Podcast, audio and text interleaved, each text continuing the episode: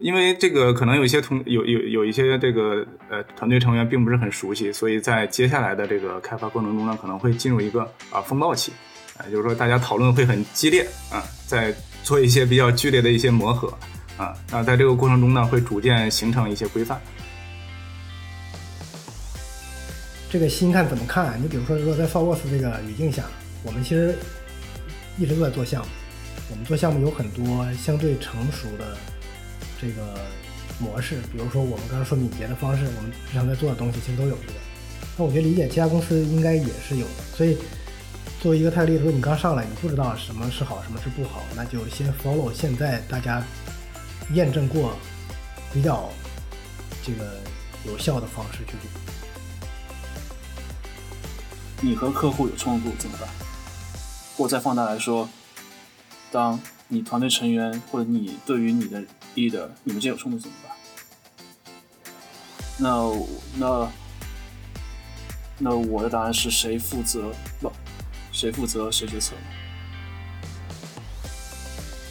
说白了，谁背锅谁谁去做这决策？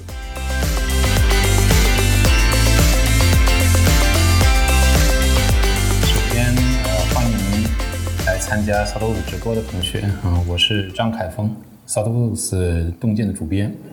也是这次直播的主持人。啊，今天的主题呢是 t a g l e a d 之路哈，Tech Lead 呢是程序员呃变成变得这个优秀之后的必经之路啊，所以在呃角色转换的那一刻起，那个思维方式啊会发生很大的变化。嗯，从这个时候开始呢，你可能需要去照顾你的团队了，你要去组建它是吧？你要去发展它。你还需要应对外部的挑战，比如来自于客户的是吧？来自于技术方面，比如上线时间呐，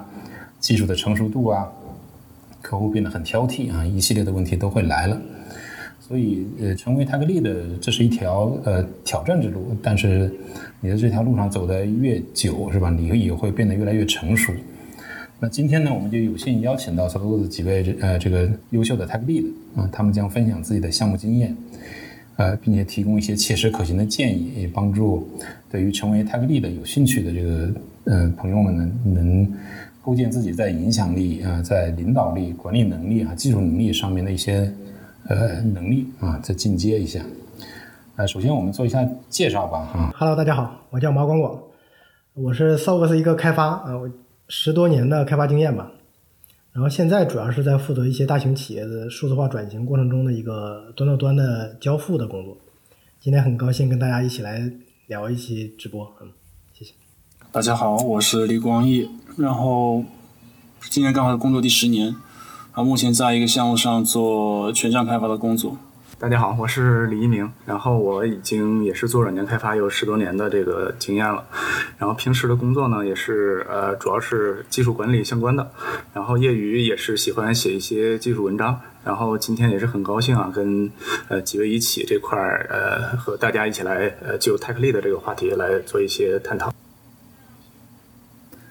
好的，谢谢各位啊，如果呃大家如果。关注过 s o t o x 有一款播客哈，叫程序员新生。那正好这四个人呢，就是这个程序员新生的几位主播，当然也包括我这个呃主持人小小的主持人哈。所以这也是我们第一次借助这个直播平台向外去啊录制这样的一个节目。嗯，今天这个直播呢，大概有一个半小时左右啊，可能不到一个半小时。呃，前面大部分时间我是呃，我们会围绕这个泰格利的之路来做一些分享。嗯。呃，比如说这个如何转换对于这个角色的认知啊，是吧？如何带领和培养团队啊，以及如何影响客户啊，大概是这三个方面。那后面的时间可能会留下来做一些答疑，是吧？有一些问题讨论。当然，在这过程中，如果呃小伙伴有一些问题，这个发在评论区，我们觉得这个问题比较呃适合回答，而且特别是我们正好讨论到这个方面，也可以围绕这个问题展开一些讨论。对，如果最近有关注这个 s o u s 洞见的这个朋友，可能会注意到我们正好发布了这样一本小册子啊，《特立之路》，这也是跟这次直播有关系的。好，让我们今天，呃，现在就进入这个直播的正式的内容哈。啊，第一个方面仍然是关于这个角色的。呃，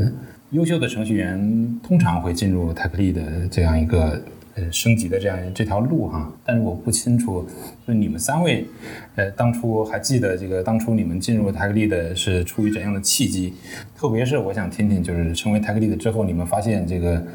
呃，这个世界是不是变了？就对吧？你看到的东西跟之前有点不太一样了，会有哪些变化呢？我觉得变成泰格利的还是一个，就我个人感觉还是一个比较突然的事情啊。就是当然我们现在也在选一些泰格利的，我们肯肯肯定会有一些，呃，我们想办法去找一些相对优秀的程序员过来，一定技术方上面是是出色的。但其实我我当时是很感谢能够把我选出来做泰格利的当时的那位领导啊。我觉得从做泰格利的，如果你一旦有机会成为泰格利，说明你在技术啊，在很多方面其实是被认可的。我觉得这点是非常让我刚刚当上泰格利的之后是一种有一种成就感吧。但实际上确实像刚刚可能说，你肯定会遇到一些问题。那你当当你最开始当上泰格利的时候，你会从一个程序员变成可能会管几个人。那以前我们的视角是说，我只需要把我自己的那个代码写好就行了。可能每天给我的任务就是一个很具体的任务，但现在你变成一个泰格利之后，我们会发现说，嗯，团队好多事情可能都需要你去管，我的时间会变得不那么够用，而且我自己想写的代码好像也没有时间去写，这个是面临比较大的一个问题。然后另外一个问题就是很多需要你去解决的问题，你并不太熟悉，这个也是一个挑战。忙，我能想到是很忙，就你。你你其实之前其实大部分是在处理自己的事情，我其实你有业余时间，你其实也在处理自己的事情，或者你想学些技术什么之类的。那现在可能更多时间是给团队，那这个时候你会有焦虑，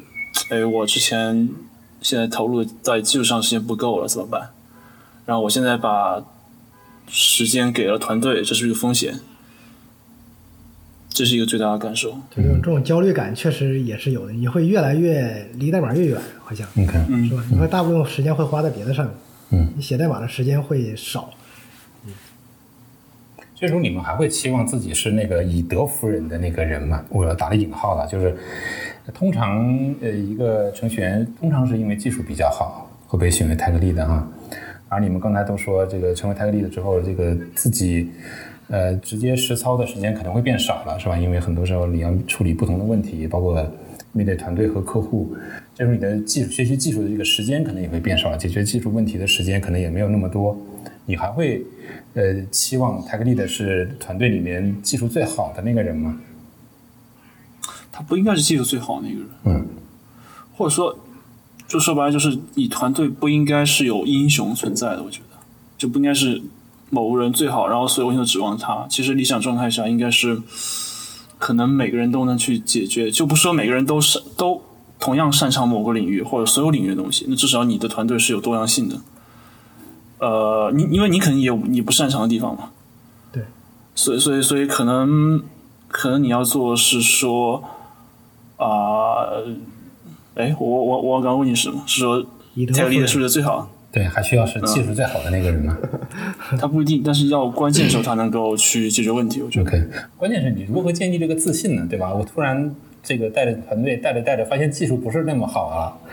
你还你还有什么权威去带领那个团队？以后会对自己产生这样的怀疑吗？比如说，我觉得这是一这是一个需要。思想上转变的事情吧，就是你要接受这个现实，就就好像你开始做财力的，你你要接受你的时间就没法分配到技术上，就你要去做这个转化，这是一个很关键的一步。我觉得凯峰说刚才说那个是一定有的，就是当你没有大量时间投入的时候，你会发现有一些人比你强的时候，就多少会有。但是我觉得确实像刚才说关于说那个，这个这种时机可能就是。在让泰格利的逐渐去转变视角的一个时机。我记得当时我进公司的时候，面试的时候，就是当时这个咱们很很高层一些领导还问过一些问题。就当当你在团队里面遇到一些技术冲突的时候，你会怎么解决，是吧？所以我理解，就是每个人的技术他有他自己专精的部分，就是这种技术冲突其实还是比较普遍的。嗯。一定会有一些针对某些问题会有冲突，所以你你一定不一定是这个团队里最强的人，但是你可能应该能去帮整个团队去解决在技术上有冲突或者是技术方向上的一些问题。OK，你们成为 Tech Lead 之后，还会亲自去写代码吗？或者说，呃，这个写代码可能已经不太重要了，因为光处理问题已经占据了我大部分时间。你们怎么看待这个这样的事情呢？呃，其实那个我在成为 Tech Lead 之后，还是会呃有有选择的去写一些代码啊，并不会就是完全一点代码也不写了，嗯，因为嗯。呃，刚才也聊到了，就是呃，虽然说成为 Tech Lead 之后，呃，从事技术这个或者说纯写代码的时间有所下降，但是我我们为了保持这个技术的敏感度。以及对整个项目的所采用的技术的这种熟悉的程度，那么这个代码肯定还是不能丢的，嗯，但是因为你的时间又比较有限嘛，所以还是会有一些选择，一些倾向性，呃，比如说呃会写会偏一些底层的一些架构啊，一些框架类型的代码，啊，另外呢，比如说有呃我们的项目中引入了一些新的技术，呃，但是你作为 Tech Lead，你在以后啊不管是对内还是对外的沟通。你肯定对这门技术要有一些了解，呃，当然肯定最好还是有一些实际的使用，啊，可能会挑一些这这这方面的一些需求去写，嗯，但是呃，这个话说回来啊，确实泰克利的时间比较有限，所以他可能会成为团队里面去完成需求的那个瓶颈点，呃，所以还是尽量挑一些。呃呃呃，这个这个怎么说呢？工作量不是那么大的啊，当然这个不代表这个难度不是那么高啊，就不要做一个要稍不留神稍不留神自己反而成为那个瓶颈。对对对，是的，是的，迭代快结束了，自己的工作却没有做完，因为确实这个泰里的要呃关心的事情实在太多了。OK，哎，第一个问题来了哈，有小伙有有一位小伙伴问到了，就成为泰格利的之后，如何分配自己写代码和沟通的时间？就是对吧？我在处理团队的问题，但是有部分是写代码，就像一鸣刚才说的，我们仍然会花时间去写。有没有大概的这样一个比例分配？呃，是比较合适的。我写代码时间既能保持我对于代码，对吧？对于技术的敏感度，对于这个代码库的敏感度，但是又不成为瓶颈，不足以成为瓶颈。我觉得是不是要依赖于你看你学习的？或者说，看你现在需要的技术栈是什么。嗯，你像一鸣说的，就是我现在，比如说我现在是个前端，我现在新的项目我就需要学习 Java，你又不熟悉 Java，OK，那我就要花大部分时间投入到学 Java 上面。但如果你只是纯粹说从敏感度上来说，我觉得比例应该是没有比，或者说不应该比管理或者沟通更高的。OK，嗯，我我觉得其实刚才一鸣说的那个，可能是我们。就是大部分泰格利可能会遇到的一个场景，就是时间不是那么够用。但我我相信有些项目上的泰格利的可能也是有很多时间参与的，所以我觉得这个可能还是得看大家自己的这个项目的一个情况。但确实，大部分场景下面这个时间一定是最大的问题。我记得我最开始做泰格利的时候，其实还是有有很多时间去写代码。嗯。然后，当然你有你也有这种例行的沟通啊，很多这种会是吧？但可能他那个占比是最开始没有那么多，比如说你最开始当泰格里，可能这沟通时间还有别人帮你带，是吧？那么这个时候其实我们是有时间去写的，但是我觉得可能做泰格利的之后需要转变的思路就是你要怎么去写，或者是写什么样的代码。那刚开始如果确实带宽很够的话，那我觉得确实可以，就不是那么受限的去去写，是吧？但是如果你会逐渐发现，像刚才一鸣说的那场景，你会更多的参与到这个技术方案的设计。比如线上问题的讨论、未来需求的这个制定这等等，那你的时间其实是不够用的。当你领了一张非常关键的卡的时候，你一定会成为瓶颈，因为好所有人会依赖你这张卡。你这张卡，比如说你今天开了，明天结不了，后天结不了，那其他人的所有的都没法再往下走，是吧？这个就影响比较大。所以这种场景下面，我们可能你就是只能写一些这种边角的代码。那这个就得看你自己的时间。我觉得有些泰克利的时间管理做得好的话，但是你能自己留留点时间来写代码。那最后，我觉得可能如果真的被大部分的这个时间淹没了，你可能真的没有办法写项目上的代码。但我觉得大家还是要去关注，是吧？你可能扣 review 时间你要参加，是吧？或者是定期的跟这个晚上下班了，快速的看看大家写的代码是怎么样的。我觉得也是能够保持对项目上的这个技术啊，或者代码的这个设计的一些全局的掌握。对，OK。哎，广广，广广，我需要提醒一下，就是你可能需要给大家解释一下这个拿一张卡是吧？然后开卡这个，刚才你提到了。对，那 s o f o s 就是咱们我们做做的所有的这个事情都会按照敏捷的方式拆成一张一张的故事卡。我们把这张卡进入一个开发阶段的这个前期的这个过程，当然是开发加上测试加上这个需求分析的人员一起，我们把这张卡叫开卡，就是相当于是有个有个简简短的这种小仪式，然后进入到开发阶段。那么当开发结束了之后呢，我们会有个叫解卡的这么一个动作，就所有人过来一起验证说你这张卡做完了啊，确认这个没问题啊。所以在我们这个这个这是一个比较 常见的一个活动啊，敏捷实践的一个活动。是不是每一个 tag lead 的？因为因为因为像我这样，我我很难不去在业余时间投入时间去写写代码。大家是不是都这样？对，就就就就就你能把你能把沟通、开会、写代码都限定在上班的八个小时之内，可能这个这个确实比较难。哎，我还见过很多这种比较常见的例子啊，就是一般的情况下，就刚才咱们说 tag lead 是不是最厉害的？当然不一定，但有有些场景下面 tag lead 确实在某些方面是很擅长。那那这个，比如说我们会发现团队里面，不管是扣左右或还是干什么，就发现一些问题。这 tag lead 白天肯定是没有时间去改的，嗯，其他其他团队的成员可能不见得完全有时间去改这个东西，所以有很多泰格利的会在下班的时间快速的去。去架构一些代码，不管是修重构一些代码啊，或者是去建一个新的框架也好，这种这种事情可能还是比较多发生的。因为那个管理的工作啊，我在我看来，它呃没一是没法量化，另外呢，这个事无巨细，呃，你永远可以做得更极致一点啊。那如果泰克利的把所有的时间都花在这上面，那基本上就把写代码的时间全部给压缩压缩没了啊。嗯，在这种情况下，包括泰克利的经常要参加各种各样的会，对吧？啊，那怎么样做这种呃时间的管理，以及怎么样在呃管理工作上给自己能够刹一下车？呃，给自己留一点时间去写代码，因为写代码这个，呃，这这个事情呢，就是它跟我们写文章，这这个像我们几位经常写一些文章，呃，就有这体会啊，是是是有粘度的啊。像我们玩游戏也是一样的，每天要做一些任务，对吧？你一段时间不去做，那可能就不想再打开了。那写代码也是一样的，如果你连续很长时间没有去碰代码，那你可能这个热情就消失掉了啊。所以我建议还是呃能。不可能能能预定自己的一些时间，呃，每天尽量写一点点，嗯，或者说起码每周你写一点点代码，呃，不是长时间的就把这代码给放下了。对，这个这个我觉得可能也是我们泰格利的在整个团队之间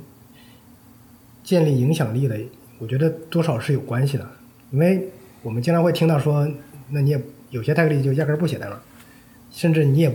这个都不知道代码现在长什么样子，然后你但是就天天在分配任务是吧？嗯像关于前说像包包工头一样，有点像 PM 啊感觉。对对对，就天天分配任务，你又不写代码，你又不知道怎么弄的，然后你只只管分配任务，最后你来问我这东西做完了没有是吧？就这个就相反，它确实有点像 PM 了啊，这种你的技术侧的这个影响力可能会下降。OK。咱们咱们聊了很多关于这个写代码的哈，我觉得写代码可能真的是成为 tag lead 之后首先要去面临的一个问题。你本来想不写的，但是你现在不得不写，但是你不能写太多，不然你会成为瓶颈，是吧？写有很多好处，嗯，但是关键单就从代码这个角度讲，我觉得它是这个成为一个好的 tag lead，它是要体现出来一个方面啊。那现在如果问你们回头看。有哪些这个品质是一个优秀的 tag lead 的一个潜质的？就是优秀 tag lead 它会表现出来一些一些方面啊，比如说还是会保持写代码的习惯。那还有一些其他的方面吗？通常来说，对于一个好的 tag lead，我们去描述它还会有哪些特点呢？我觉得习惯是一种吧，但是就是刚才咱们说，一般的情况下肯定会选这种技术比较好的，相对来讲，它它技术敏感度会强一点，确实学习技术也很快，是吧？这个可能是，因为我们说 tech 力的嘛，一般这个 tech 在前面，大家肯定会挑团队里这个技术能力比较好的同学。但我觉得另外的其他的特质，可能恰恰是，可能偏我如果认为写代码是硬技能，或者是技术能力是硬技能的话，那其他可能更偏软技能。就我觉得，因为我我刚刚说我我第一次被选上 tech 力，其实我也不知道为什么，对吧？但是我们后面其实也会参与到很多 tech 力的，比如说我们要成立一个新的团队，我们觉得哪些同学合适。我们一定会找那些主动性相对比较强的，就是说他能够愿意去发现问题或者暴露问题。然后另外一种就是他责任心很强。嗯，对对。责任心也比较好，他愿意承担责任。就这个事儿，我发现了，然后你跟他说了，他就说这事我解，我就我去解决是吧？哎，行动力还不错。然后另外，他其实这样这这个暴露出来的是他这种思考的方式，他其实是愿意从解决问题的视角去思考问题。但是很多同学，我觉得做技术的同学可能比较多的是在纯技术的这个技巧上面，可能做的事情会更多。但是如果如何用技术的方式去解决问题，这可能是做泰格力的非常宝贵的一种品质吧。就是你要思考怎么去用技术解决问题。我我觉得回到就可以可以回到开始我们聊那个问题，就是泰格利的可以不是技术最好的人，但他一定是解决问题最好的人。OK，就就就就他知道我遇到的问题我不会做，OK，那我要找谁？嗯，或者我要怎么绕过去，或或者我要怎么和客户聊这个问题，我要我要怎么求助？其实这些就很重要。我我开始在想这个问题的时候，我其实反向去想，就是他需要哪些特质，对吧？那有没有可能是他不能有哪些特质？就你比如说你某个特质过于突出，你是不是就不太适合当泰格力的？我想到比如说两点，比如说完美主义。如果你是过分追求完美的话，一定不行的，因为团队中每天每时每刻有各个大大小小的问题，你是没法说 OK，我今天抹平了就再也不会发生，不不会不会这样的。第二个是，你不能过于悲观了吧？就像说每天对问题发生大大小小事故，那你如果你只看到那些比较怎么说不好的一面，那你可能解决问题的动力也没有了。哎，对，我觉得关于说这点挺好，就是得特别有有自信，是吧？有自信去能够把问题解决掉。我觉得有的时有的有的时候在项目上，就是有些技术同学，呃，觉得他技术还还很好，对吧？但是就是如果我们真的是把它放到说一个很就是挑战性比较大，然后他是不是有完全有自信去把这个东西做好，这个还是不是人人都做得到的，即便你技术很好。而且他他也不见得是说有技技术很好就一定能做得好。OK，那，关于这个角色的对于这个角色的转换和认知哈，我们可以先聊到这儿。嗯，下面我们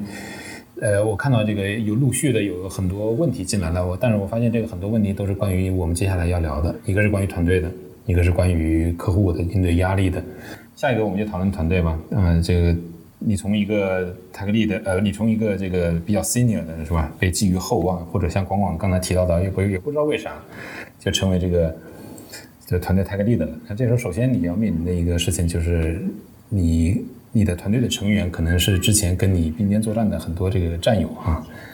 然后你也会招一些新的人进来。那这个时候呢，你需要你你发现这个团队可能是一个全明星团队。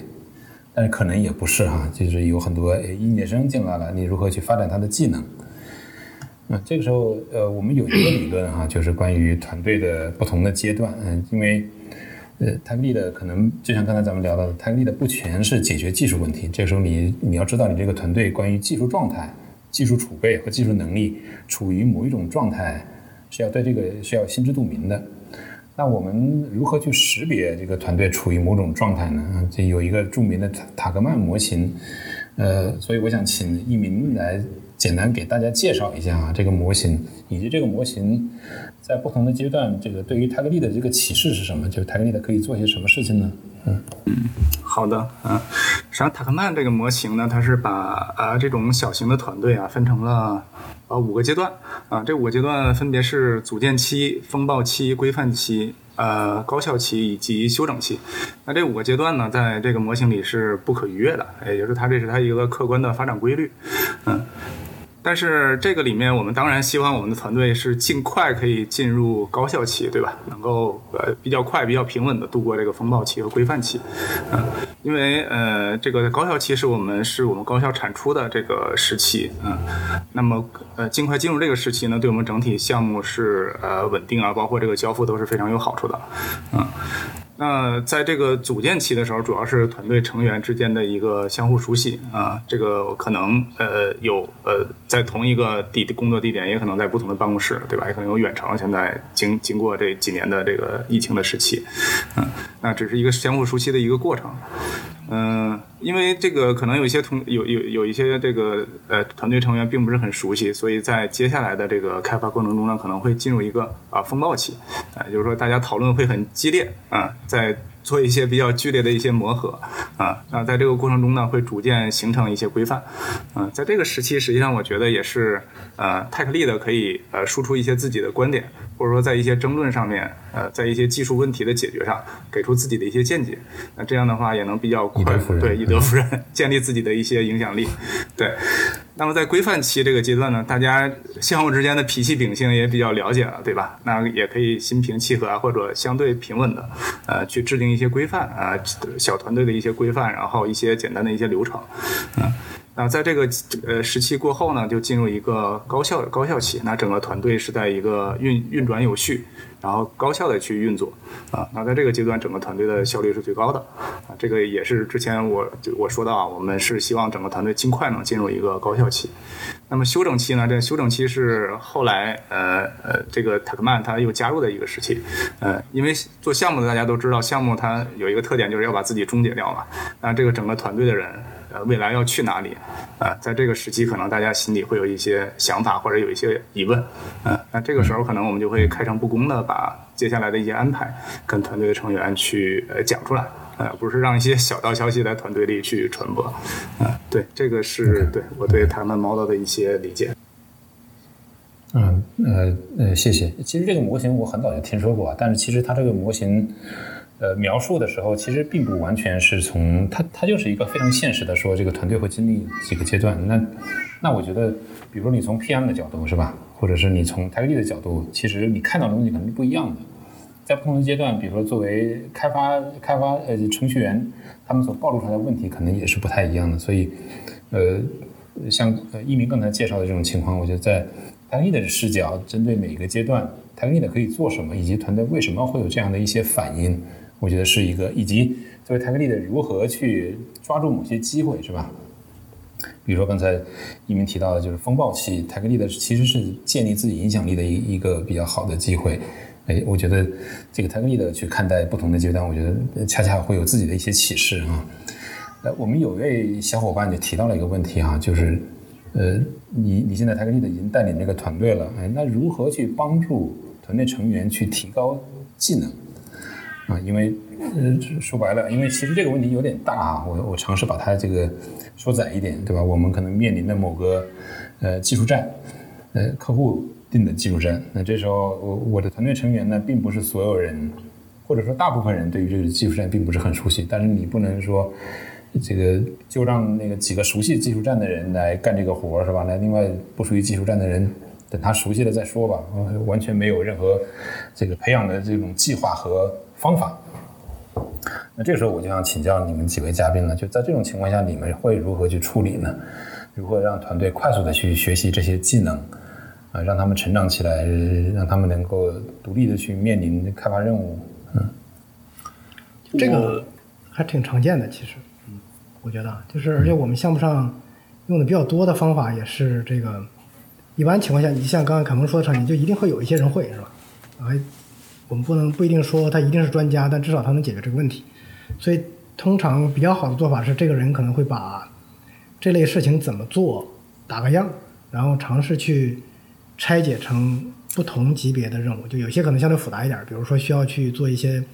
探索性的、调研性的，甚至是说我可能需要去这个呃了解这个这个技术背后的原理，再去解决的问题。那这个可能是比较复杂的。有些可能是，还有一些可能是你大概知道原理就知道怎么做的。但是还有一些，比如说我们再拆到小一点，有一些可能就是就是大家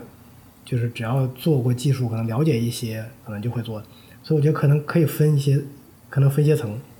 然后把把每个任务都拆一拆，拆完之后，其实大大家就都可以开始上手去做这个事情。我觉得至少这个这个工作的进度会开始往前走，然后这个过程中，大家通过不断的去，我先做一做一点简单的，然后再去做复杂的，这样的方式去提升。那我觉得这个场景下确实，呃，应该一定会遇到，但是我估计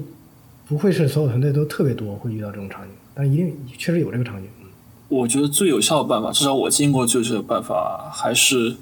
结对编程。那你让熟悉的人去带不熟悉，但是我知道这个在大部分公司其实是不现实的。那除了那除了比如说像广广说的，我拆一些 task，拆一些任务去做，其其其实大部分改代大部分的改代码其实是一种模仿。就比如说比如说我现在给需要给这个按钮加一个事件做发一个请求，那你可能可能现在现在某个项目里或者说某个代码里已经有类似功能，那去模仿它，那这个很简单任务，它可以先先自己去做。那还有一种，我觉得可以说。我是听说之前去尝试过的，就是我去去去怎么说布置一些作业，去收集一些教程，这些教程是能够让呃团队成员至少对我们要改的部分快速熟悉起来的。那投入一点去时间去学习、去做、去分享，那这也可以提高大家的技术吧。但是这可能需要项目上一些投入，以及大家自己时间上一些投入。嗯。所以后边说这种，我我理解其实是更常见的，因为我觉得就就刚才说那种场景，比如说就我们现在马上要做一个东西，但是只有一两个人会，比如这个人十个人的团队，其他人都不会，那确实我们做这个东西可能就需要大家一起来学，甚至这个这个是整个团队一起的事情。但还有很多场景下面，其实是我们呃一定，即便是再平稳的项目，它也会遇到一些就技术复杂的事情，比如说解决性的问题，我换一个框架。或者是说，这个有些特殊的这种技术话题进来呢，我们就要做一些不一样的事情。那怎么做？那通常这种情况下，我们可能是得在团队里去识别一些这个种子型选手，让他们去尝试去先学，就感觉跟一部分先富有有有点有点，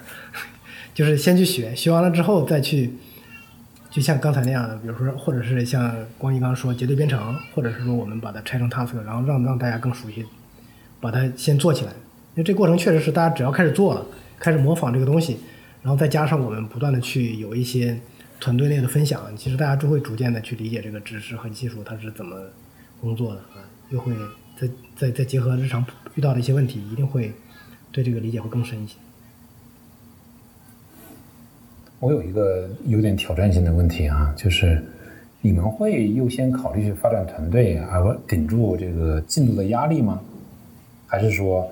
哎呀，这个进度压力确实受不了，还是让那个手手先干吧，因为他们对这个技术站是吧，技术实力没什么问题。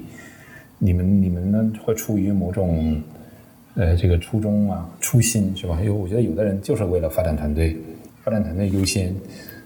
呃，因为发展团队发展好了以后，去接不同的项目，可能反而会更得心应手，尽快让团队成熟起来。那有的人就是对吧？我我想在客户那边不要变得太窘迫，是吧？我作为一个 tech lead，这个活老是不出活，因为人比较那个人比较新，是吧？我总总让他们去学习去了。你们会怎么选择？问题是你要是不出活的话，你团队可能就没了。嗯，现在是只剩这一种选择。就第二种选择一定是最多的，我觉得也一定会是这种选择。但我觉得这跟泰格利的自己想干什么有关系。就就我怎么说，就是比如说，大部分场景，我我理解一般的情况下，你刚当泰格利一定是刚才你说的第二种场景。嗯。就是能做我，就是其实自己的带宽都已经很不足了，是吧？然后我每天事儿也特别多，那我还给自己找事儿嘛？我得肯定得让这个团队尽快的把该做的做完，是吧？这个才是最重要的。但是。随着就像刚才一鸣说，我们团队有有有不同的时期，我觉得泰格利的成熟度它也有不同的时期，因为每个人都在成长。你从一个开发变成一个泰格利的，你你其实也是在长经验，也是在学一些不同的管理啊、带团队啊、沟通啊相关的事情。那你一旦对这个东西比较熟悉了之后，你肯定会找更有挑战的事情去做，所以你就需要你的团队能帮你去做一些你的事情。那这个时候，我觉得大家去这个。发展团队的这个这个意愿度会更高一点，我理解啊。就或者还有一还有一种问题，就是就像刚才说遇到那种场景，就是这个东西如果你不发展，就一定会出问题。那么这种场景下一定也会有发展的。我觉得看你怎么定义发展吧，就是你你你，我觉得大部分时候没有那么二分，就你要么把人投入到做项目上，要么把人投入学技术上。我觉得可以。呃，比如说，比如说你现在项目上需要前熟悉前端，需要熟悉后端的，OK，那你能不能去有意识的把一些前端任务或者前端复杂任务交给那些想在前端发展的人？那同理，你可以把后端任务交给那些人。那你把挑战给到有兴趣想去往这发往这个方向上发展人，是不是也是一种怎么说坚固的对对对，信心？我觉得那个按时交付是我们就做项目的一个呃呃一一个基线吧，就是我们最最低标准，起码是要按时交付的。嗯，在这个前提下，我们肯定还是要考虑怎么去带团队成长的。嗯，因为呃呃有什么困难的事情，如果都是泰克利的自己去完成，那首先先不说这泰克利的是不是能顶住这么多的工作的压力，那整个团队如果成长不起来，那未来他也不可能这个团队会承接更复杂或者更大的项目。所以，呃，在保证项目按时交付的前提下，我们还是应该给同学、给给给团队上的这些呃成员去找更多的机会。嗯、像呃光毅说的，嗯、他想做什么样的工作，OK，那我们去均衡平衡一下这个风险。呃，可控的情况下，我们可以让他去做，啊、可以允许他去成长。呃，但是，一旦有进度的风险或者其他的风险暴露出来，那我们还是要回到一个呃我们交付的根本上，要保质保量的把这个项目上线。OK，哎，我刚刚突然又想到一个问题，因为因为我我之前其实做过一些类似的，比如说我们叫赋能的事情。其实我觉得发展，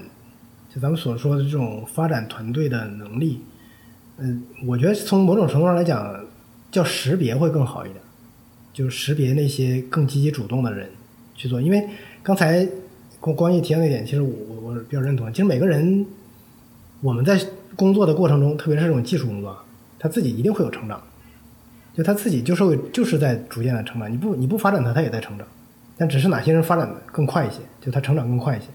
然后更积极主动一些。所以我们其实是在某种程度是在识别那些更积极、更主动的人，让给他去更有挑战的事情去做。其实相反，可能他也做得更好。那做得好的话，那其实就是会替代一些呃，比如泰格利的他他日常比较棘手的一些事情。OK，这个点比较我这个点比较好。嗯，光毅你说，我的体验是，还是有些人他还是会在舒适区里面，有时候你需要 push 一把。但是就是我的感觉，就是你 push，就是你得找到他的兴趣点，要不然很难。就是所以所以有时候识别比 push 会更有效一点。嗯就在他的兴趣点上去去推他一把。嗯 嗯，我呃，在我们有一个问题是在这个直播之前收集到的啊，我觉得这个问题还挺有意思的。这个问题我来念一下哈，就是刚升上 Tech Lead 的团队是刚成立的，很多流程不成熟，技术栈也是新的，团队成员技术能力也有待提升，所以带领团队提升团队效率成为首要的任务。呃，我不是很确定啊，是不是这个时候首要任务应该是什么？但是如果让你们去识别，对吧？你们处于这种状况下，让团队尽快的去发挥他的能力，开始交付，有没有某种先后的顺序呢？我我我举个例子，或者说我这个随便抛啊，就是哎，先建立开发纪律，先把开发流程，对吧？交付流程就是。包括这个代码这个开发纪律先建立起来，流水线也建立起来，是吧？然后识别技术栈，然后识别什么？我不知道啊，这个你们会有某种先后顺序吗？尤其面临这个问题提到的啊，其实是一个比较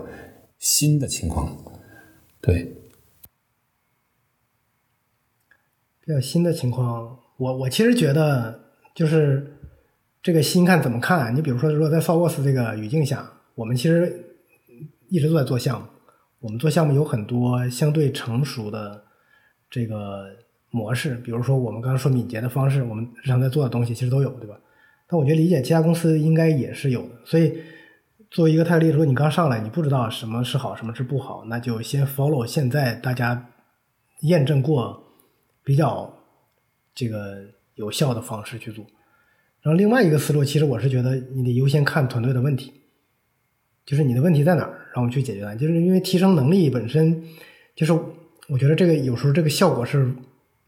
不是立竿见影的？就像刚刚才说，我说这个赋能这个事情，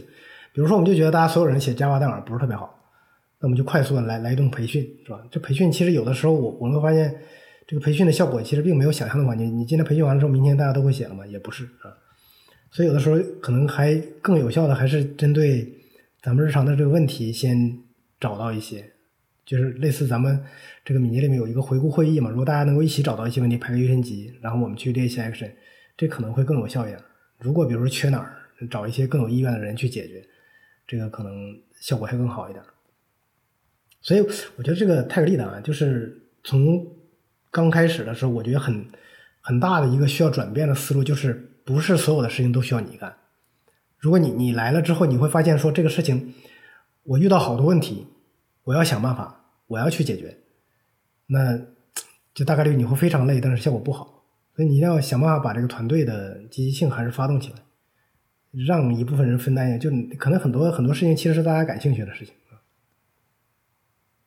嗯，就我我我我我想，就我想刚想说的，是赞同是广广说这点，就是是不是所有问题都要解决？第一个，第二是是不是所有问题都要你来解决？就比如说他说流程不熟悉，对吧？那流程这个问题，我们能不能去交给？就首先能不能抄过来嘛，对吧？你光我说我们现在有些，你之前有项目，你之前之前有项目，你能不能把先先把流程抄过来？第二是说这个东西，你们项目，你你们现在团队有没有项有没有项目经理？如果有的话，是不是可以交给项目经理去规范，或者是或者是监督一下？嗯，就真的，你作为泰利的，你你不可能解决完任何一个问题，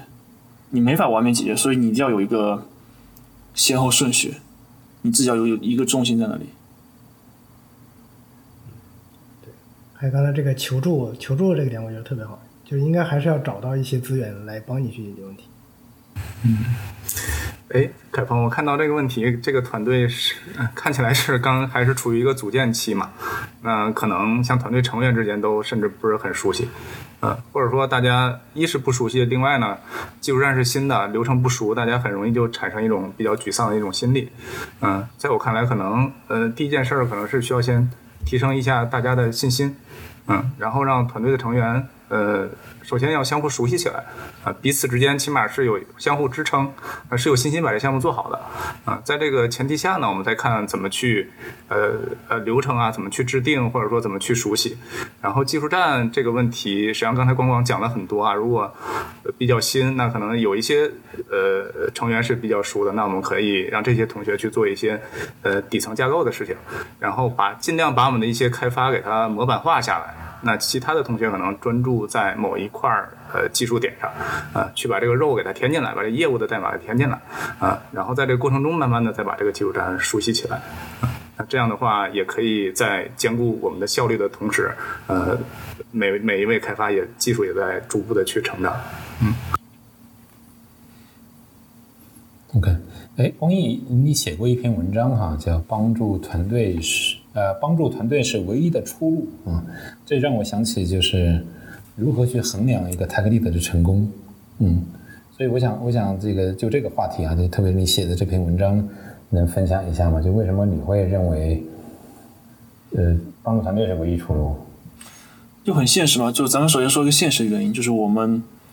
我们需要你你组建团队，你需要招人，对吧？那最好的情况是你招一个既熟悉业务也熟悉技术的人。那说实话，这样人其实不多，或者说很贵，嗯，或者说即使他熟悉技术，他他他进来你们团队对业务可能也不熟悉。那那你如果这条路走不通的话，那你能做的是，那只能是我把人招来，然后去培养他们，不管是在技术上也好，还在业务上，因为这是一个，因为这是唯一的出路。那要么就是你就是 OK，我我看运气。这波人如果他自己悟性高、能力强的话，能搞能搞定的话，那这可能不现实嘛。这一。那从第二是说回答你的那个问题是，呃，健是说健康程度是吗？忘对，成功成功啊成成功成功与否？我觉得成功与否一个标志是这个 tag lead 在这个团队的感知变得不再那么重要。比如说，即使你去休假。即使没有你，大家也能自组织的去解决问题，这其实是个标志。像我我我们刚刚之前说的，团队其实不需要一个英雄。如果这个团队有这么英英雄存在，万事或者是稍微困难的事情都找他的话，这其实是一个不好的信号。嗯哼。那最后我们自私点说，这对你自己自己来说也是一个解脱。如果整个团队都依靠你，你你你是能力最强的，那你永远都处于一种。焦虑、焦虑的情绪当中，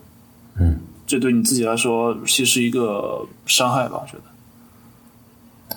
我觉得这个观点其实还挺有点刷新啊，因为因为大部分人成为泰格利的之后，首先会把自己处于放在一个英雄的位置，而所有这个团队成员也有点下意识的会把这个泰格利的放在这个英雄的位置啊，我去仰仗他了，对吧？自己也可以被仰仗了，对吧？我觉得很多这种下意识的认知，而刚才光毅提到几点，我觉得确实是更更现实。我觉得。我觉得，我觉得，我觉得每个人一开始到那个位置都会有一种有个光有个光环哈，有个啊，对。但实际上就是你，你过那段时间之后，你会发现你，你，你所经历的焦虑或者忙碌会抵消那个喜悦带来的情绪。这个是你跟现实需要解决的问题。嗯，哎，我觉得这个就像就像一个球队一样，就只靠一两名明星球员在球队里是。是是不不不可能打出一个好成绩的，嗯，像球队它也是有这么一个梯队的，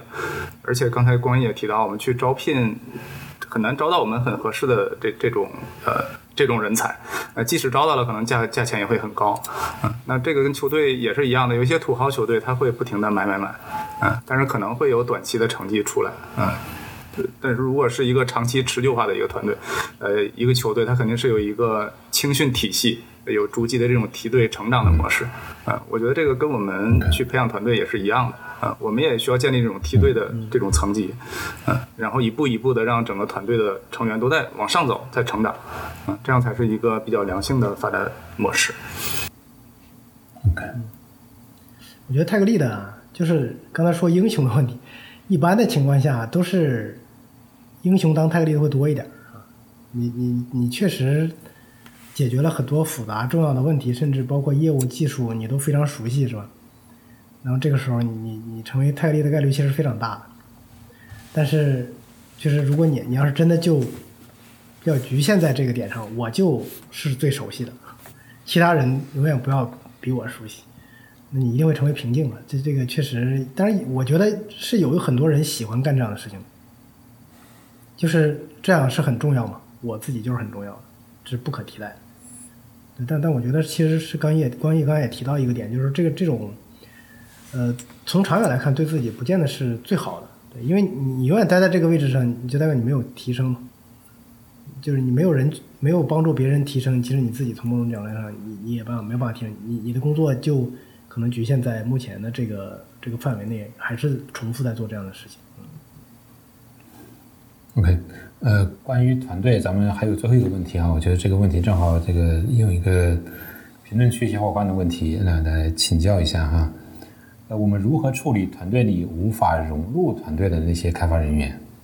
对吧？这呃侧侧头，或者是对对你作为泰格蒂来我瞧不上是吧？或者他本来就是跟大家不是很默契的那种，就是有各种各样的情况啊。我不知道你们有没有遇见过啊？遇见过的时候。你作为一个泰格利的，你是怎么去处理呢？沟通有没有聊天？聊天沟通。你真的因为你没有什么掏掏心窝是吧？呃不不不，就你我我我理解你说掏心窝其实单向是不是？就是我我我跟你说，哎我这么想的，但其实你这这沟通说白它不是一个单向过程，是你不仅要让他理解你，你还要理解他嘛？那他为什么对你不爽？他可能有些。原因，那这原因不管是些客观的、不客观的一些误解还是事实，我觉得大家要坐下来聊沟通。我我我做泰利的其实不算长，但是我一个感受就是沟通其实是最最有效的一个工具。嗯，那这种这种事情我之前也遇到过，就就就不展开细说，但我觉得沟通是比较有效的。我我之前我不知道啊，就是刺儿头，我倒是，我举个例子，可能不是刺儿头，就是那种特别个性的，然后就是每天这个这个就就跟整个团队很很难融入，基本一天也不说话是吧？但是他技术能力还不错，其实挺好的啊。这样还挺多的，这样对对对，还挺多的。就是这一天我也跟你们没什么关系，我就自己在写代码，你给我一个任务我就写，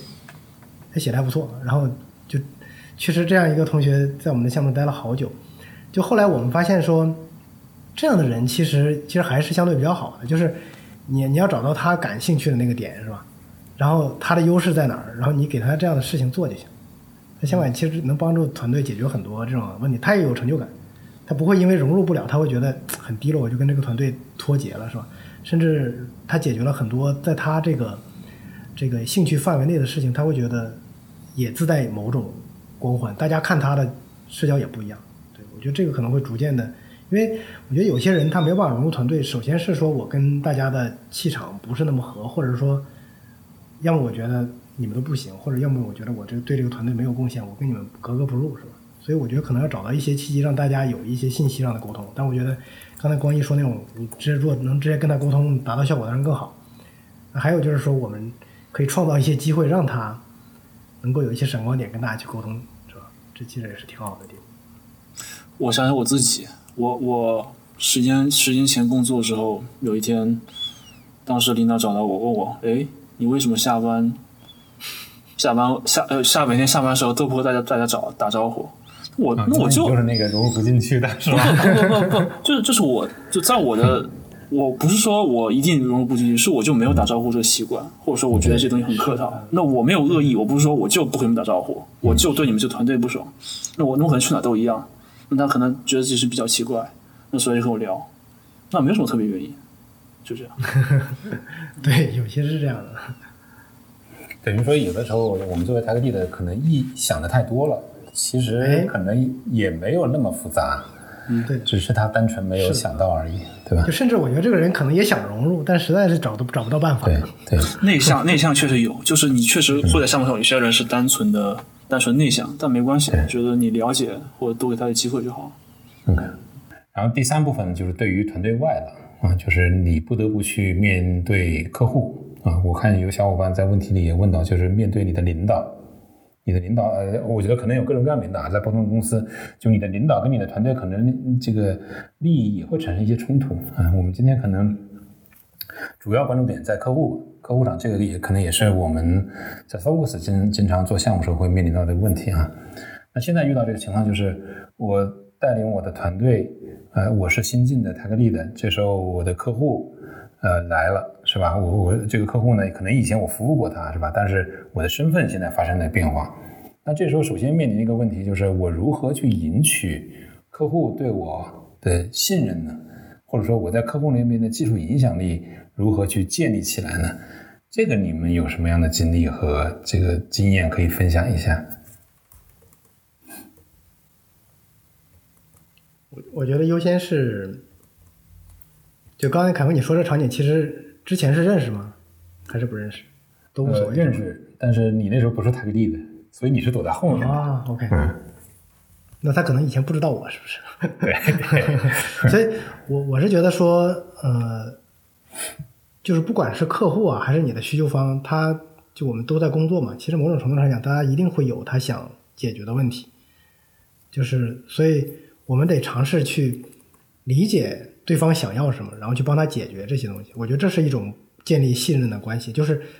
就所有人要体现价值嘛，你要体现你对别人的价值，那别人才会逐渐的去依赖你，去信任你。但是我觉得做泰格利的，它的优势在于说，我其实从某种程度上来讲是被认可，在这个团队里面是技术相对优秀的，所以我觉得大家应该有这个自信，我能够给客户去解决他相关的这个，比如说技术，通过技术的手段去解决问题。但是很难的一点就是，我觉得有的时候大家会遇到的一个问题就是，呃，我们不能理解客户想要什么，而是直面就是表面上有一旦有一点冲突的时候，我们可能会会认为这个客户在挑刺儿是吧？或者是就是针对我或者怎么样？就这种场景下，可能就会离这个信任这两个字越来越远。所以我觉得大家去想去通过技术去建立影响力，或者是获得客户的信任的时候，还是要尝试去理解背后客户想干什么，因为大家都是，我觉得没有人是想专门就是为了挑刺儿或者是建立冲突了，是吧？嗯实际上，我觉得那个新任的泰格利的还是，呃，在初期，呃，是是容易有这种翻车的情况出现的，在客户面前，因为他确实是刚开始做这种跟客户直接去沟通的一些工作，嗯，或者说他可能之前没有做过类似的，或者做过一些呃，但是他没有这方面的经验，呃，这确实很容易出现一些问题，嗯、但实际上初期是非常非常重要的，我们还是尽量要去减少这种出错的这种呃情况，嗯，这块实际上我想作为呃就是新人的 tech lead 啊，这个最初沟通的时候还是要做足了这个准备，嗯，因为说实话你在客户那边的影响力并没有完全建立起来，这时候你犯一个错可能会放大，会被客户放大呃数倍、十倍或者呃更高的数量级，所以一定是要做足了充分的准备，嗯，比你呃有这这这个赢得信任之后呢，这个情况又是另外一种情况了，啊、啊，做足准备之后，呃，可能把一些你要预想到的一些情况都要做一些演练，啊、这样在沟通的时候能够把你的呃技术能力或者你的方案的能力，你的、给客户能够去展现出来，然后客户各种问题呢，你也可以很自信的回答出来，啊，那么这个在初期非常的重要，嗯、很多新人泰格力的可能前几次沟通就呃败下阵来了，嗯、那后面这个。呃，信任没有建立起来，那他自自身呢就越来越没有这个自信，啊、这个就会进入了一个恶性的这么一个循环。对，而且我刚刚突然又想到一个点，还有一个就是，就刚才一鸣说的要准备充分是吧？但是还有一个点就是，你尽量要保持信息的透明，要多跟客户去沟通。就比如说，像刚才一鸣说那个，可能是非常关键的一个节点，这个节点我就是我们就是要达成一致的。但很多时候我们在达成一致的过程中，实际上是就是没有任何沟通的，我就直接上这个会，就为了跟你要达成一致。但是有时候很难，这个会就如果你没有提前沟通的话是很难。所以我我我记之前见过或者我之前做的，我我觉得有些同泰格力做的比较好的，就是我们会持续的跟客户去沟通这个中间我发现的问题和我觉得可能的方案，是吧？就就就频繁的去聊，这聊的过程中其实会激发很多思考，这时候客户也会也会也会知道你你在去积极推进这个事情，也知道你的困难是什么，甚至可能他也会有一些方向上的这个给你的一些输入。那这这种这种很多信息拿到之后，你的决策相对来讲一定是更加准确，会更加安全的。也有个棘手的情况啊，我看到有小伙伴问到一个问题了，这个问题是什么呢？这个问题是说，如果你遇到了客户提到的技术方案跟你自己或者你团队所决定的技术方案有冲突的时候，你怎么办？我觉得这种情况其实 s o l o g 碰到挺多的，对吧？我们有些客户其实是有技术背景的，啊，那这时候他会对你的技术站的选择是吧？包括一些实现方案的选择会做一些干涉，而且好像也不是那么容易被说服。那以你们的经验，你们会怎么去解决这个问题呢？我觉得放弃也可以是一个选项。就就就我碰过，确实就有的客户他就喜欢某种语言，比如说你你比如说你让你说我我用 A 语言行不行？那会问你为什么不用 B 语言呢？那甚至我们有的客户他他就喜欢单体应用，他不喜欢微服，这这是有可能的。那那那那这个问题其实最根本的问题就是，你不仅是技术嘛，你任何方面不，比如团队啊、团队组建啊，甚至一些大大小小的运营上的、业务上的问题，你和客户有冲突怎么办？或再放大来说，当你团队成员或者你对于你的 leader，你们之间有冲突怎么办？那那那我的答案是谁负责不？谁负责谁决策嘛？说白了，谁背锅谁谁去做这决策。所以我觉得有时候放弃，就是肯定是先沟通，我们先聊，但确实我们做了我们自己能能做事情之后没有结果，那那我觉得就接受这个结果。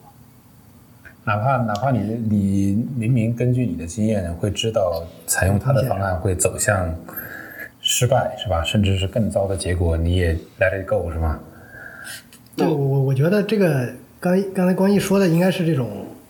这两个方案大大体上问题都不会太大，是吧？对，不会太大。对对对。但你要是说如果明显发现，因为对方的信息不足够，或者是说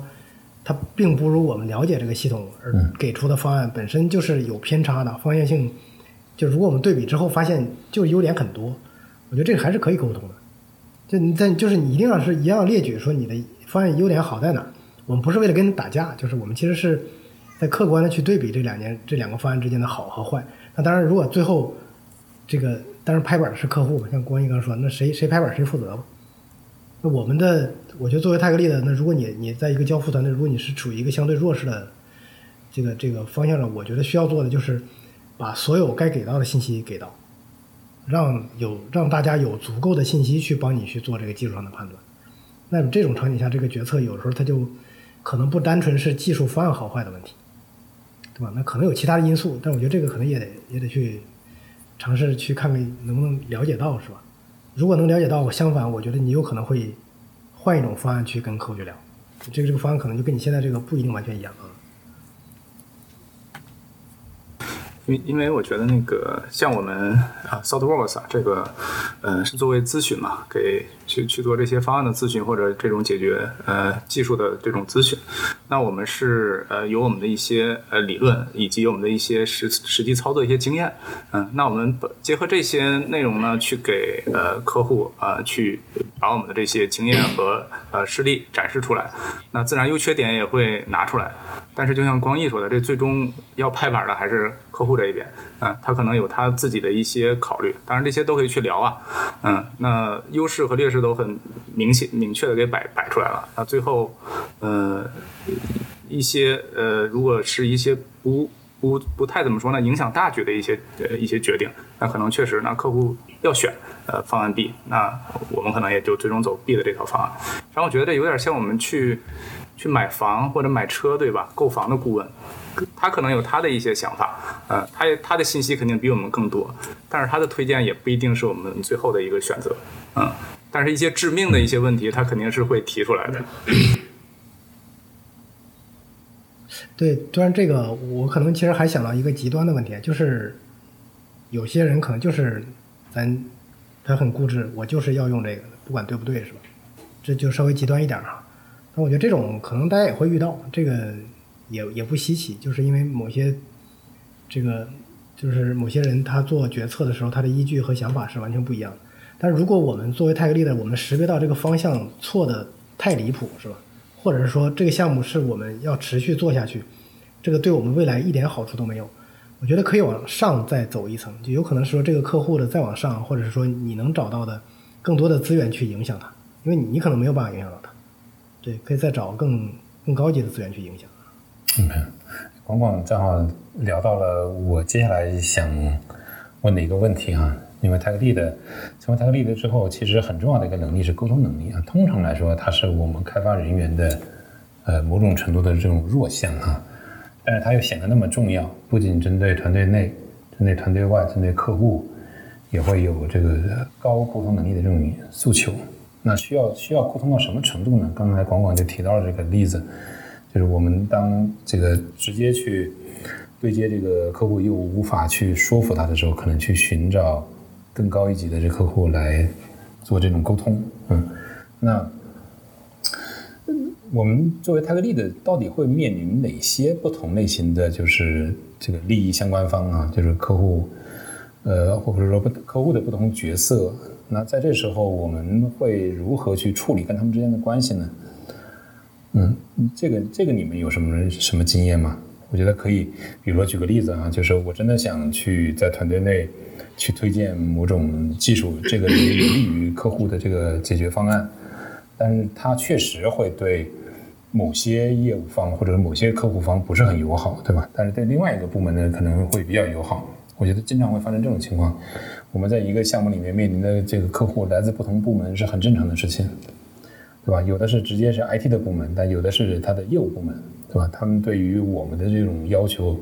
和期待其实都不太一样。这个时候你们会怎么去处理呢？就泛泛的说哈。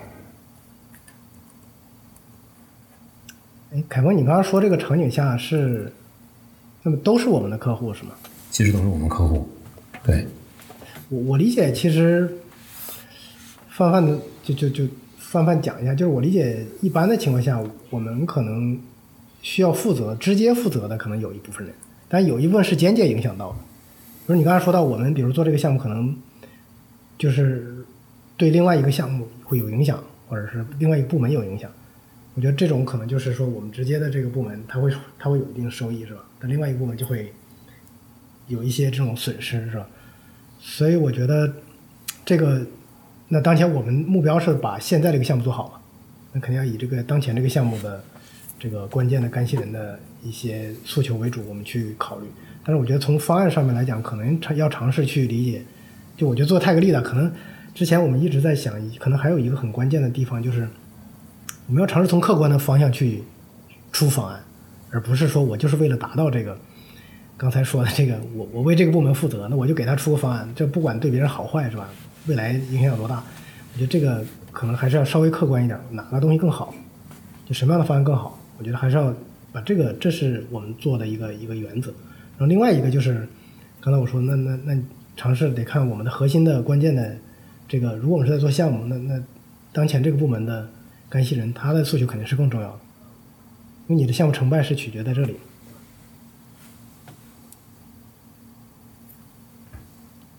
但是我觉得不同的这个确实有有一些项目的复杂度就会遇到很多干扰，但我觉得有些时候我我们的影响力不单纯是需要我们自己去做，因为一定在如果在客户在不同的部门之间有冲突的时候，那我觉得其实那个冲突本身就是他们之间需要去解决的问题。但我们可以提供一些这个信息上的支撑啊，就比如说问题在哪儿，什么方案是有可能的方案。然后怎么样影响最小，是吧？怎么帮助别人解决问题，或者这个问题就解决不了？那解决不了，它的冲突点在哪儿？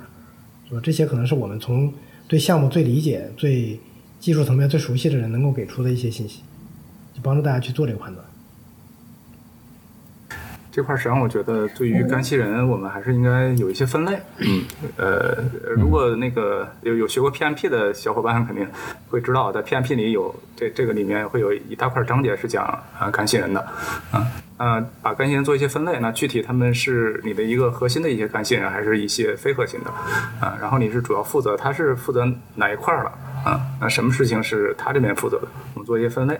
嗯，这个也是对干系人进行一个管理吧，嗯。然后另外说到这儿呢，可能我说一个题外话，就是一些对外的沟通，可能作为 tech lead 这个角色。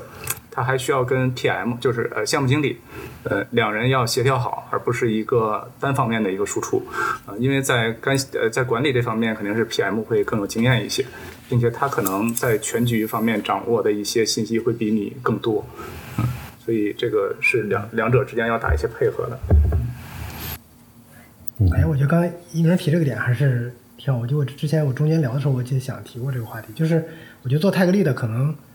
还有一个，就我们刚才说，跟客户的沟通要很紧密的去做信息的透明，那跟 PM 也是一样的，就是有些时候我们的这个 PM 他的这个就项目经理他这种角色，他虽然不是技术角色，但他对风险的把控和对项目干系人之间的这种利利益关系的理解是非常，肯定是我觉得比我们技术人员要好很多。所以这时候我们一旦透明一些信息，比如说这个。现在识别到了一些风险点，这些可能信息要及时的跟项目内的这核心角色去去说，是吧？我觉得有些时候可能是大家就是这些关键角色，包括 PM，他就能帮你识别到一些风险，他可能就去解决了啊，就不用等到说一旦非要冲突到眼前了才解决。然后另外一个就是作为泰格利的，他可能呃。对话更多的是那些偏技术的角色，比如说架构师啊，或者什么这种。我觉得这种可能从技术语言上聊的话，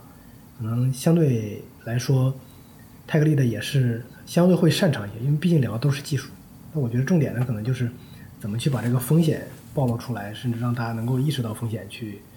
把这个风险规避掉。这可能是沟通的时候我们要强要要要重点关注的地方。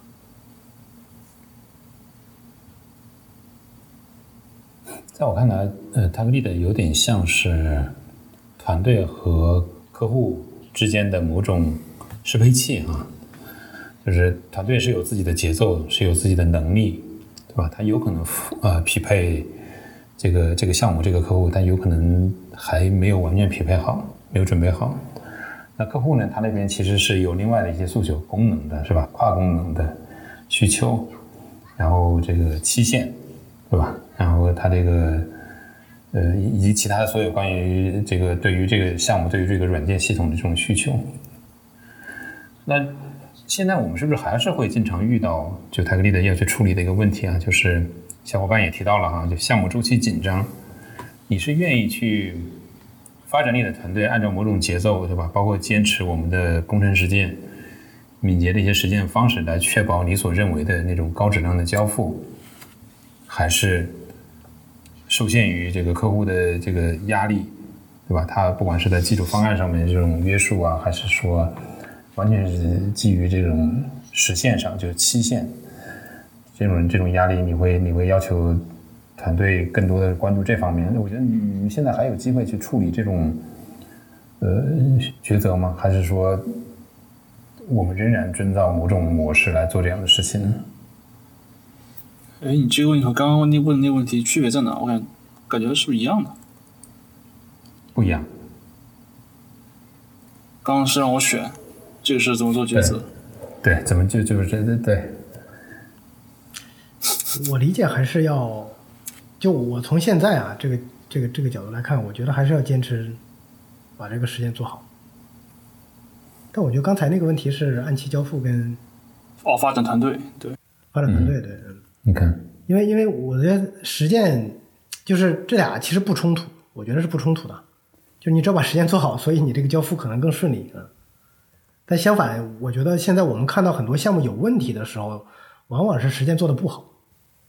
就是它不是不能按期交付，但是交付的长期来看，它的质量或者是说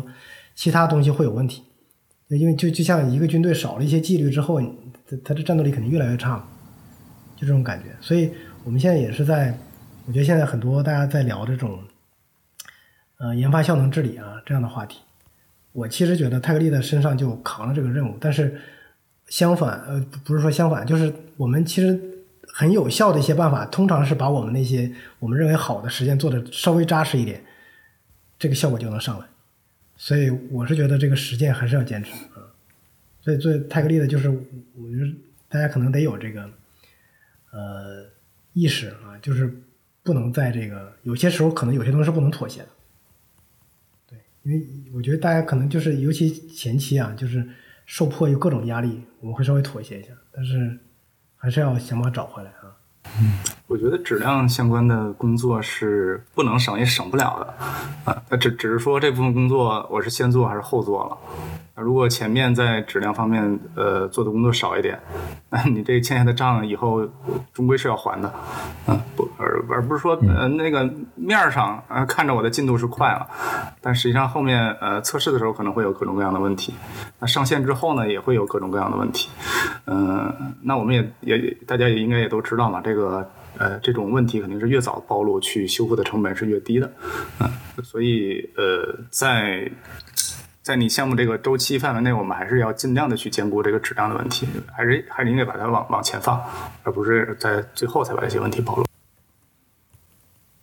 但我我理解，其实问问这些问题的小伙伴，其实一定是处在一个非常棘手的一个状态上，就是项目就是很紧张，就我没有时间做这些东西。确实，你做这些东西本身就要成本嘛，所以这个东西，我我我的我觉得是说，这个这个。做把这个实践揪过来，它当然也不是一蹴而就的，肯定也得一点点来。我觉得可能也还是得排优先级，哪些东西看可能看起来对我们效果最好，是吧？那我们就认为按期交付，但是我们现在质量最是特别差，是吧？那那我们怎么去能做做一些实践，把这个质量揪回来一点点，是吧？一点点解决。我觉得当这个问题有所好转的时候，大家可能就逐渐能走上正轨。那说说容易，反正这个还是要大家去针对具体的问题，得得去。得去挖一下这个深层次的原因在哪儿，哪些 action 可能哪些动作做完了之后肯定会效果会稍微好一些，肯定是要做的。他们可能面临一个现实问题是，比如说客户说你们每天 code review 要半个小时，开会要半个小时，那你那你们一个小时就就没了。那比如说客户有这样的质疑的时候怎么办？你们遇到过吗？你是说这事儿不让你干了是吧？对，他会质疑你吗？对，我觉得质疑还好啊，就是如果是质疑的，那其实还是影响的问题。但如果单纯的是说，就是我就没有时间做，我就压根儿就就就真的没有时间做，这这个是不是比这个更严重一点？因为质疑从某种角度来，他不认可你这个东西。嗯，那很危险的，我觉得。嗯，对，那是也也是挺危险的。但是我我我我觉得是说，嗯，就是。但是这是另外一个话题，因为我我觉得有有时候我们去选择客户的时候，也会选择那些相对来讲认知度会高一些的，是吧？这是这是一个方面。但有的时候就是我们遇到了一些领导，哎，他就是不认可你做的这些东西，那怎么去影响他？我觉得其实对于这个泰格利的也是 有很大挑战的。但但这个沟通肯定是需要的，不管你是面对面的沟通，还是说线下的方式去沟通。但我觉得这个是这个这个这个是可能可以通过一些这种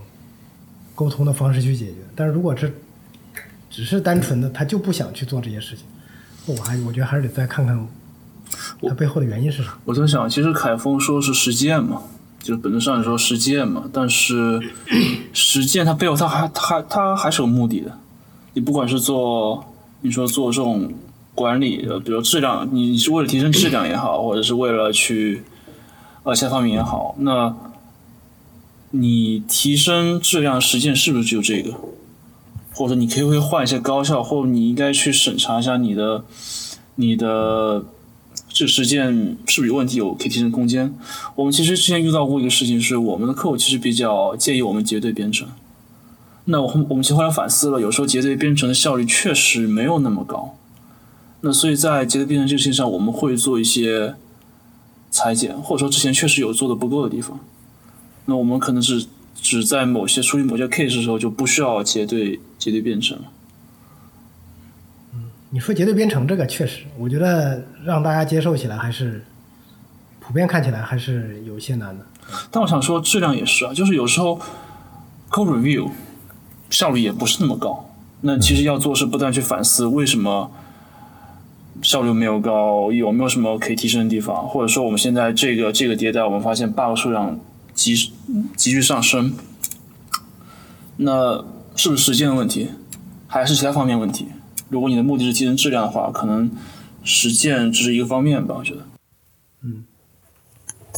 我觉得，我觉得可能放在今天的这个语境下，我们仅仅二元讨论，呃，开发效率或者说这个开发实践和这个非常紧迫的期限，仅仅去二元讨论到底取哪个或者说放弃哪个，可能都不是很成立啊。从我听你们的角度来看，确实是要去看，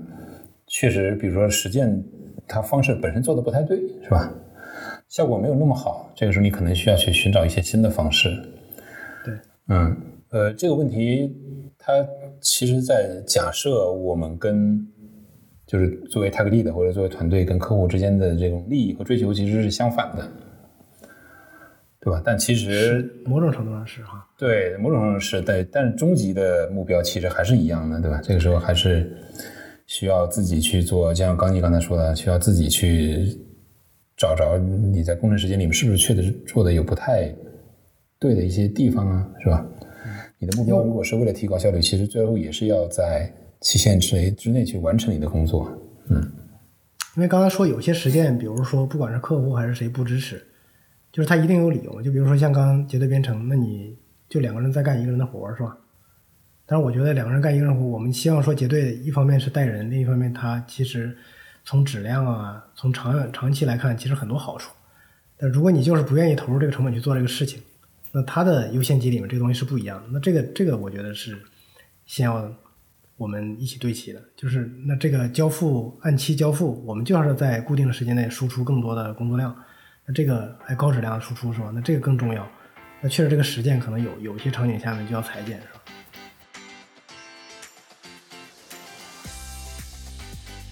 程序员新生的听众朋友，我在这里做个小广告。大家可能会注意到《程序员新生》这款播客，自开播以来讲了不少关于 Tech Lead 如何成长的话题。我们几个主播除了能讲，还能写，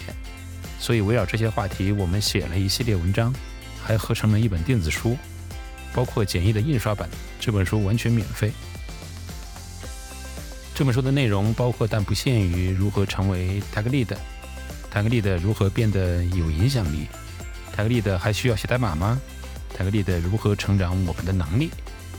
欢迎关注 sodaworks 洞见的网站公众号包括本期播客的 show notes 你都会很容易找到这本免费电子书的下载链接以及如何索取纸板书的方式。谢谢请持续关注程序员新生这个节目。谢谢收听程序员先生。这是一款来自斯特沃克的播客节目。在这里，我们不仅讨论软件与技术领域的现状和未来，更关注程序员的成长世界：如何学习，如何晋升，如何带领团队，如何与客户沟通。这是一条程序员的成长之路。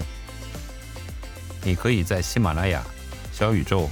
以及泛用型播客客户端搜索。